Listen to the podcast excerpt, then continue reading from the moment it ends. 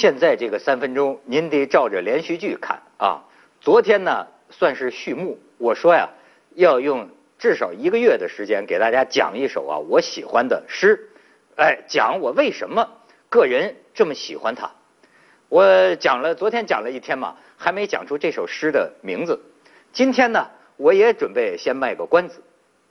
我这两天看到一个新闻，说这个小学啊开学了。上海的这个小学啊，小学一年级的语文课本啊减重了。什么叫减重了？就是就是删掉了很多内容，比如说很累的那个课文啊。而且我注意到啊，还删掉了过去的这个八首呃古诗词。这样呢，这个专家讲对孩子有好处。现在这个孩子负担太沉重了，应该让孩子啊从乐趣入门，一开始别觉得太累。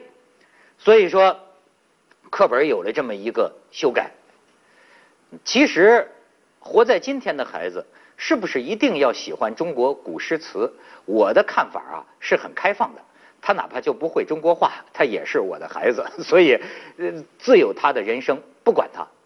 但是呢，这事儿就像发烧友一样，作为有这种喜欢的人，他会知道这其中的妙处。比方说。我现在啊，要给大家这个开篇了啊！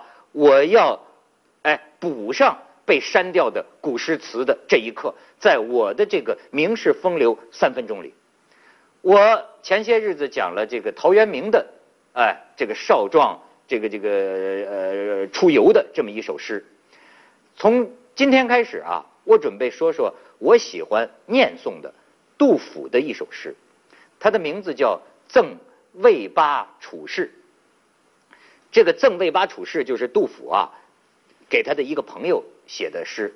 你看，光看这个名字，咱就够讲讲的。什么叫魏八处士呢？说这人姓魏，在家里排行第八，您就知道那个时候这个计划生育进行的是非常非常出色，哈 就升升到第八个。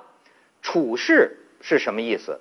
你看，咱知道说处女，这你看可以很形象的想，处女呢？就她老在那儿处着，她不出门，她处处在那儿待着，她处女，处士是隐居不出来的人。哎，这个士啊，他不是一般人。